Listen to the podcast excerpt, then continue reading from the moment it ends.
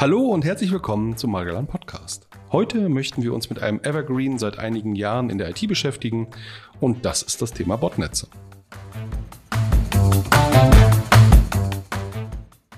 Mein Name ist David Berger und ich möchte mich heute mit Ralf Stoth darüber unterhalten, warum Botnetze noch immer so ein heißes Thema sind, wo wir sie antreffen und was das Ganze begünstigt. Vielleicht auch, wie wir uns davor schützen können, dass in unserer eigenen Infrastruktur die Kaffeemaschine unsere interne Infrastruktur übernimmt. Ja, lieber Ralf, schön, dass wir wieder zusammensitzen, um über ein spannendes Thema zu reden. Ähm, diesmal Botnetze. Herzlich willkommen. Ja, herzlich willkommen auch von meiner Seite und ähm, ich bin gespannt, was wir heute zum Thema Botnetze so an Fragen haben. Und ja, wie du sagst, ist definitiv etwas, über was wir auch schon länger reden, aber auch immer wieder ähm, Aufmerksamkeit drauf richten müssen. Okay. Jetzt habe ich mal eine Frage. Und zwar im ENISA-Report steht drin, dass 7,7 Millionen IoT-Devices jeden Tag mit dem Internet sprechen. Ich glaube, diese Zeile ist sehr missverständlich. Ich habe das Gefühl, dass man damit meint, dass jeden Tag 7,7 Millionen neue IoT-Devices mit dem Internet verbunden werden. Und man schreibt darüber hinaus, dass nur eines von 20 hinter irgendeiner Art Security-Tool steckt.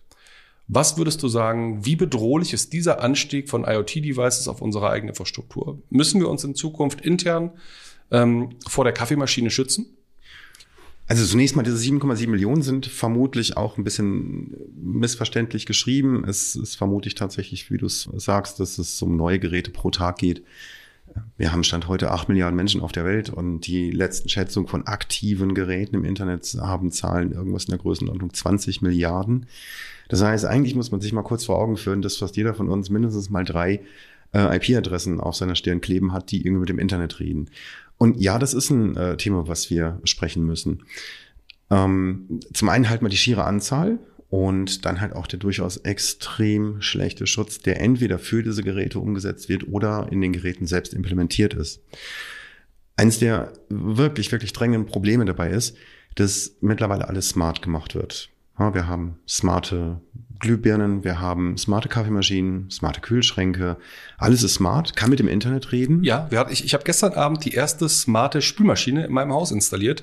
Und weißt du, was mich am meisten wundert? Das am meisten wundert mich nicht, dass das Ding smart ist, sondern dass ich es eingebaut bekommen habe.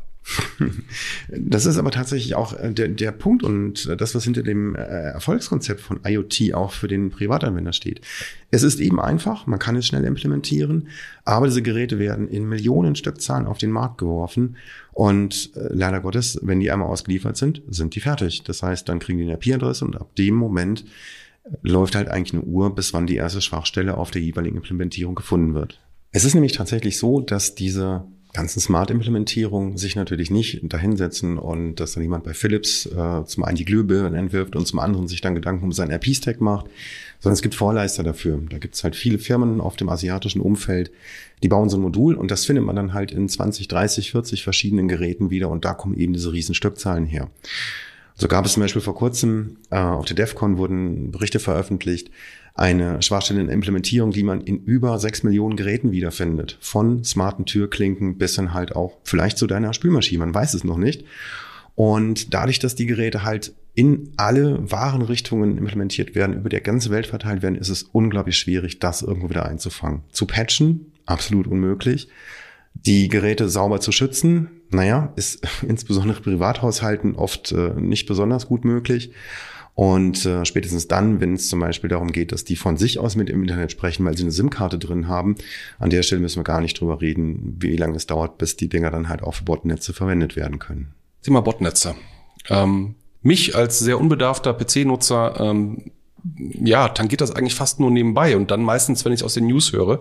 Bedeutet, wir reden bei den Wahlen von Trump über das Thema Botnetze innerhalb von Twitter, was ja anscheinend intelligente oder halbwegs intelligente Rechner sein werden, die Nachrichten verteilen, die explizit auf Fragen eingehen, ähm, Dinge hervorrücken in sozialen Medien, die ähm, ja vielleicht so einer Wahl zuträglich sind, dass man seine Benutzer erreichen will. Wir reden aber auch zeitgleich davon, dass IoT-Devices in unserem ja, Netzwerk sich ausbreiten wie ähm, Türklingeln, wie ähm, Schlösser, wie Spülmaschinen und so weiter und so fort. Ähm, was sind denn so die unterschiedlichen Arten von Botnetzen, die wir heute kennen? Oder was sind die, denen, denen wir am ehesten über den Weg rennen?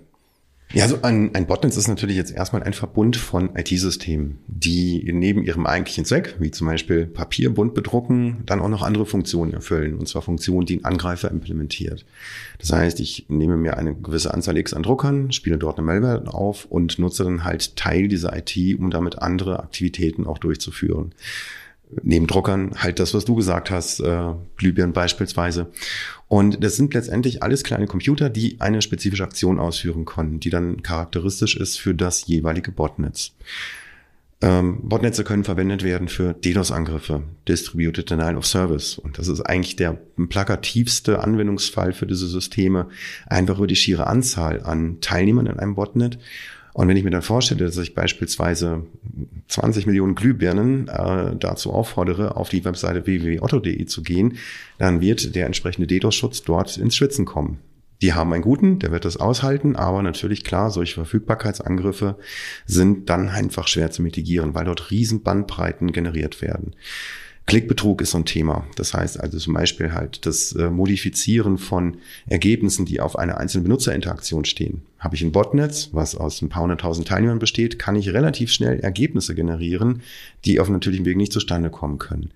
Ich kann damit Kryptowährungen berechnen, indem ich Rechenleistung abziehe. Ich kann Botnetze verwenden, um beispielsweise in andere Netzwerke einzudringen. Das heißt, ich platziere irgendwo ein kleines System, was unter meiner Kontrolle steht. Daher kommt auch der Begriff Command and Control und kann solche Zugänge verkaufen. Ähm, das heißt also, Botnetze haben verschiedenste Anwendungsmöglichkeiten für einen Angreifer und durch die große Verbreitung möglicher infizierbarer Geräte ist es halt ein riesiges Problem für unsere heutige Infrastruktur. Wenn wir vom Thema Command Control sprechen, super interessant. Ich denke direkt an Star Trek und äh, die große Borg-Mama, die die ganzen kleinen Drohnen steuert, ja, und sagt, so, ihr greift jetzt mal XYZ an. Ist das nicht ein super starkes Element, um politische Gegner auszuschalten? Als Beispiel die US-Wahlen, die jetzt gerade waren. Wenn ich weiß, dass bestimmte Staaten in besonders starker Hand meines politischen Gegners sind, könnte ich damit nicht einfach gezielt die Wahlsysteme in den jeweiligen Bundesstaaten ausschalten, sodass dort ja, weiß ich nicht, entweder Wahlen für ungültig erklärt werden oder einfach Stimmen nicht ausgewertet werden können? Also zum einen mal, der Angriff auf die Verfügbarkeit der jeweiligen Systeme ist natürlich ein Risiko, wenn es dann online stattfindet. Ähm, viel schwerwiegender ist allerdings tatsächlich die Beeinflussung einer öffentlichen Meinung durch auch äh, Botnetze, die zum Beispiel bei Twitter aktiv sind und die immer regelmäßig Inhalte weiter verbreiten. Es ist tatsächlich so, dass äh, es sehr interessante Untersuchungen gibt, wie sich beispielsweise ähm, die Twitter-Landschaft verändert über Botnetze, die aus bestimmten politischen Lagern, die können jetzt äh, demokratisch oder republikanisch gewesen sein, verändern und dann halt auch dem unbedarften Nutzer ein völlig anderes Bild vermitteln von einer Lage, als er es eigentlich in der Realität wahrnehmen würde. Das heißt also die Manipulation auch von Meinungen, die, das Bewegen von Millionen von Menschen über entsprechende Präsenz in Medien ist etwas, was Botnetze gefährlich macht. Das ist ein gesellschaftspolitisches Problem und äh, betrifft halt generell auch unseren Medienkonsum, der halt durch solche Automatismen verändert wird. Und das muss man sich auch wirklich mit einer ganz anderen Dimension nochmal vor Augen führen, was äh, wenige Menschen mit äh, technischem Spielzeug, in diesem Fall halt Twitter-Bots zum Beispiel, anrichten können. Durchaus ein bisschen äh, angsteinflößend. Und äh, wenn man sich halt mal die Untersuchungen dazu anschaut, dann gewinnt man einen anderen Blick darauf. Mhm. Also für mich hört, hört, sich das schon so an, als wären Botnetze heutzutage ein probates Mittel, einen Cyberkrieg zu führen. Ne? Also einfach, um, wie du selber sagst, seine Meinung ganz gezielt in sozialen Medien zu verbreiten. Ähm, man hört das auch aus diversen politischen ja, Spektren, dass das die halt ganz gezielt, wie du es gerade selber gesagt hast, ihre Meinung verbreiten. Würdest du sagen, dass zu einem modernen Krieg heutzutage in der Tat ein Krieg über Botnetze mit dazugehört? Nicht nur um, um Meinungen zu verbreiten, sondern auch um gezielt ähm, im Fall eines Krieges die Systeme des Gegners auszuschalten? Auch hier wieder mit beiden Aspekten. Ja, also äh, Angriffe auf IT-Verfügbarkeit über Botnetze ist natürlich ein äh, ganz probates Mittel vom Cyberwar. Um, und auf der anderen Seite natürlich halt klar Stimmungsmache, Meinungsmache, äh, das Verändern einer politischen, äh, eines politischen Gleichgewichtes in einem betroffenen Staat. Es ist ein sehr, sehr ähm, heikles Thema, wo man halt oft in Stereotypen verfällt. Ähm, gerade die US, weil du hast es angesprochen, ist ja schon seit Jahren immer wieder die Frage, beeinflussen das äh, russische Akteure, ja oder nein? Es ist nicht nachzuweisen, man kann es vermuten und äh, letztendlich ist es wirklich, wirklich schwer, dort halt auch mal ganz klar zu sagen, es ist so, weil. Einfach auch, weil man sich dann vielleicht vor Augen führen muss, wie groß die äh, Einflussnahme solcher dann eher Medienbots auch sind und was die mittlerweile für eine Macht haben, durchaus über das hinausgeht, was beispielsweise unsere gängige Tagespresse so veröffentlicht. Ich meine noch nicht mal unbedingt nur den Bereich von News und der Verteilung von Meinungen, sondern ähm, wer würde aus deiner Meinung oder aus, aus deiner Sicht aktuell die Oberhand haben, wenn wir davon sprechen, IoT-Devices speziell für das komplette Ausschalten von gegnerischen oder feindlichen IT-Systemen zu nutzen? Also ich nehme mal ein konkretes Beispiel. Ähm, wir haben heutzutage die Möglichkeit, über ein weltweites verteiltes Botnetz vielleicht gezielt militärische Systeme von einem jeweiligen Gegner gezielt anzusprechen von Millionen Lokationen, gegebenenfalls von Milliarden Lokationen. Und wir alle ähm, haben vielleicht schon mal den Fall gesehen auf irgendeiner Messe. Es gibt ein Förderband, da laufen Klötzchen drüber, irgendjemand drückt auf den Knopf und auf einmal äh, fallen die Klötzchen seitlich runter, weil die Systeme nicht mehr richtig arbeiten. Was meinst du, wer heutzutage im Bereich wirklich Botnetze die Oberhand hat? Weil das, was wir häufig hören, ist immer, ähm, wir reden von russischen Botnetzen, wir reden von asiatischen Botnetzen. Ich habe bis heute selten davon gehört, äh, außer im Bereich News, dass wir ähm, von amerikanischen Botnetzen reden. Und wir befinden uns zumindest geopolitisch irgendwo dazwischen. Ähm, in welche Richtung führt das? Das ist natürlich dann durchaus äh, auch, auch eine Frage, wenn du jetzt äh, dir überlegst, na, wer ist denn da geopolitisch stärker? Wo sitzen die helleren Köpfe, die zum einen Botnetze generieren oder sich auch gegen Botnetze verteidigen? Ich bin ganz ehrlich, da würde ich niemandem äh, weder einem Staat noch einem Staatenbündnis äh, zusprechen, dass die besser, schlechter sind als andere. Es ist eine reale Gefahr, der müssen wir uns stellen. Und ähm, letztendlich hilft es nicht zu überlegen, wo es herkommt, sondern es hilft zu überlegen, wie kriege ich denn meine, äh, meinen Verantwortungsbereich an der Stelle sauber. Sei es als Unternehmen, indem ich halt IP-Adressen im Netz habe, die ich nicht steuere, sei es als Privatanwender, der Spülmaschinen implementiert. Okay, gehen wir mal eine Nummer kleiner. Jetzt ähm, haben wir ja nicht nur Großkonzerne auf der Welt und wir haben auch nicht nur die ähm, großen Nationen dieser Welt, sondern es gibt vielleicht auch kleine mittelständische Unternehmen, die durchaus auch Interesse daran haben, dass ihre Dienste weiter verfügbar sind, die vielleicht auch nicht die gleichen Ausgaben tätigen können in dem Bereich IT-Sicherheit wie ein 5.000, 10.000, 100.000 Mann Unternehmen. Ähm, wie schützt man sich heutzutage vor IoT-Geräten, zumal man die ja freiwillig ins eigene Netzwerk holt? Ja? Also denk eben an meine Spülmaschine. Es ist nicht so, dass ich befohlen bekommen habe, dass sie nach Hause kommt. Ja? Ich habe sie freiwillig bestellt, weil, ganz im Ernst, in dem Moment, als ich sie bestellt habe, wusste ich gar nicht, dass sie smart ist. Ich habe sie eingebaut, auf einmal ist unten auf dem äh, Boden ein WLAN-Symbol, was durch irgendein Licht projiziert wird und ich wusste, juhu, jetzt ist meine Spülmaschine im Internet.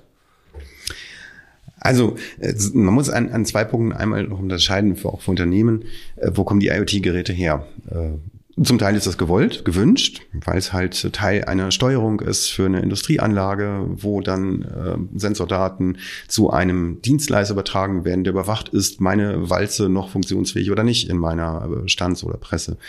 Auf der anderen Seite gibt es dann noch so die unbedarften IoT-Devices im Unternehmen, also der Mitarbeiter, der beispielsweise zur Verschwindung seines Büros eben eine Philips Hue Lampe mitbringt, die besonders schön leuchtet, die dann aber auch über das WLAN des Unternehmens halt entsprechend Kommunikation betreibt.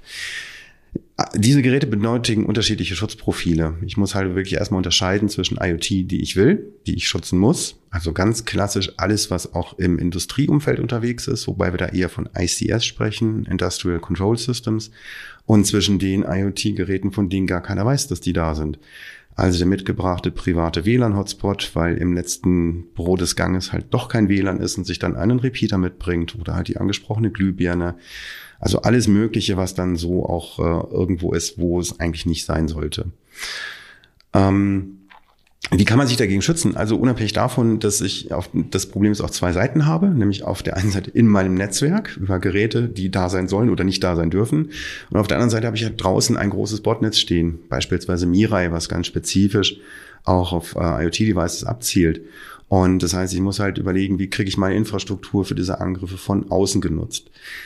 Von außen ist ja heute auch eh ein schweres Wort. Ne? Wir haben ja nicht mehr diese On-Premise-Geschichten schön gekapselt. Das heißt, ich habe auch nur das Ganze irgendwo in der Cloud stehen, in verschiedenen Produktionsstandorten, wie auch immer. Und ich muss mir halt einfach überlegen, wie sieht die Kommunikation eben zu meinen wichtigen Services aus. Und dafür gibt es Schutzmöglichkeiten. Zum einen kann ich ähm, mich gegen diese typischen Volumenangriffe, also DDoS, Distributed Denial of Service schützen, indem ich den Traffic über entsprechende Dienstleister, über meinen Provider mitigiere, ihn gar nicht erst auf meine Services lasse. Das ist ein ganz typisches, ganz typische Anwendung für alle möglichen Online-Shops. Wenn da etwas offline ist, kostet es richtig Geld. Und deswegen gehört das da zum guten Ton, dass man halt einen DDoS-Schutz hat. Und auf der anderen Seite kann ich halt auch an diesen Netzübergängen zu meinen, auch gewünschten IoT-Devices beispielsweise, äh, Content Security einbringen, die ganz spezifisch prüft, sind das Sachen, die meine IoT angreifen. Gegen Microsoft Windows Infrastrukturen, Unix Server etc. wissen wir mittlerweile ganz genau, wie so ein Intrusion Detection System funktioniert.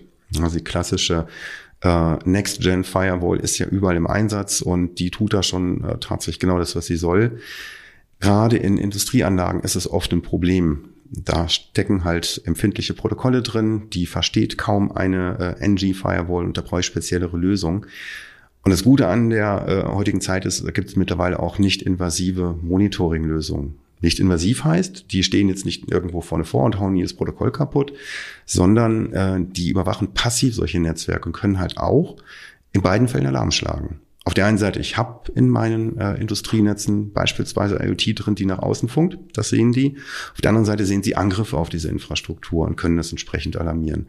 Also ja, ähm, man kann beide Wege, also rein wie auch raus, entsprechend absichern und sich dagegen schützen, dass Schaden eintritt. Das, was du gerade erzählt hast, ähm, hört sich super spannend an. Also das heißt, unsere IT-Netze, da wissen wir ziemlich genau, wer mit wem sprechen soll, also zumindest häufig, wer mit wem sprechen darf und vielleicht auch über was. Ähm, Im Bereich OT oder IoT und ja, die Netze, die damit verbunden sind, habe ich häufig so Schlagwörter gehört wie SCADA, wie OT7. Ähm, muss ich mir ein OT7 vorstellen wie, also ein SIEM für ein operatives Netz. Das heißt, wir haben eine Industrieanlage, da sprechen viele Geräte mit vielen Geräten, die wir häufig vielleicht gar nicht so genau beurteilen können, zumindest nicht als ITler, vielleicht als Anlagenmechaniker. Ist das was ähnliches? Das heißt, wir fangen von verschiedenen Bereichen ähm, sensorische Daten ab, werten die aus und gucken, wo Anomalien sind? Tatsächlich äh, genau richtig. Ähm, so wie wir mittlerweile mehr und mehr dazu übergehen, halt auch unsere IT-Netzwerke deutlich besser zu überwachen, zu monitoren, um halt zu entscheiden, naja, das, was da hinten links, rechts in der Ecke ist, äh, ist nicht ganz so gewünscht, gibt es auch für Industrienetzwerke. Ähm, wie groß dieser Markt wird, sieht man daran, was derzeit die ähm, klassischen IT-Provider wie Microsoft an Milliardensummen ausgeben, um israelische Firmen wie zum Beispiel CyberX zu akquirieren. Also wirklich ein brandheißes Thema, aber auch eins, was ähm, ja guten Mehrwert liefert. Das heißt, ich bekomme dann halt Sichtbarkeit auch aus IT, IT-Security-Sicht in meine Produktionsnetze rein. Und das hilft halt enorm, einfach auch mein Unternehmen außerhalb der klassischen Office-PCs zu schützen. Und gerade da haben wir äh, in Deutschland mit unseren ähm, doch noch recht stabilen Produktionen oder produzierendem Gewerbe ähm, etwas, wo, wo wir ein bisschen nachholen müssen.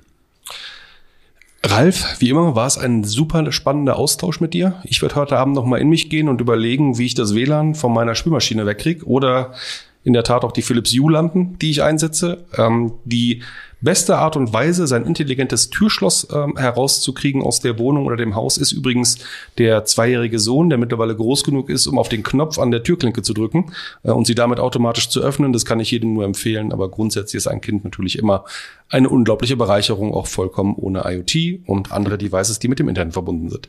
Ja, vielen lieben Dank. War ein super spannender Austausch. Ja, danke dir auch für deine Zeit und äh, wünschen Ihnen noch einen schönen Tag. Bis zum nächsten Podcast. Auf Wiedersehen. Ciao. Müzik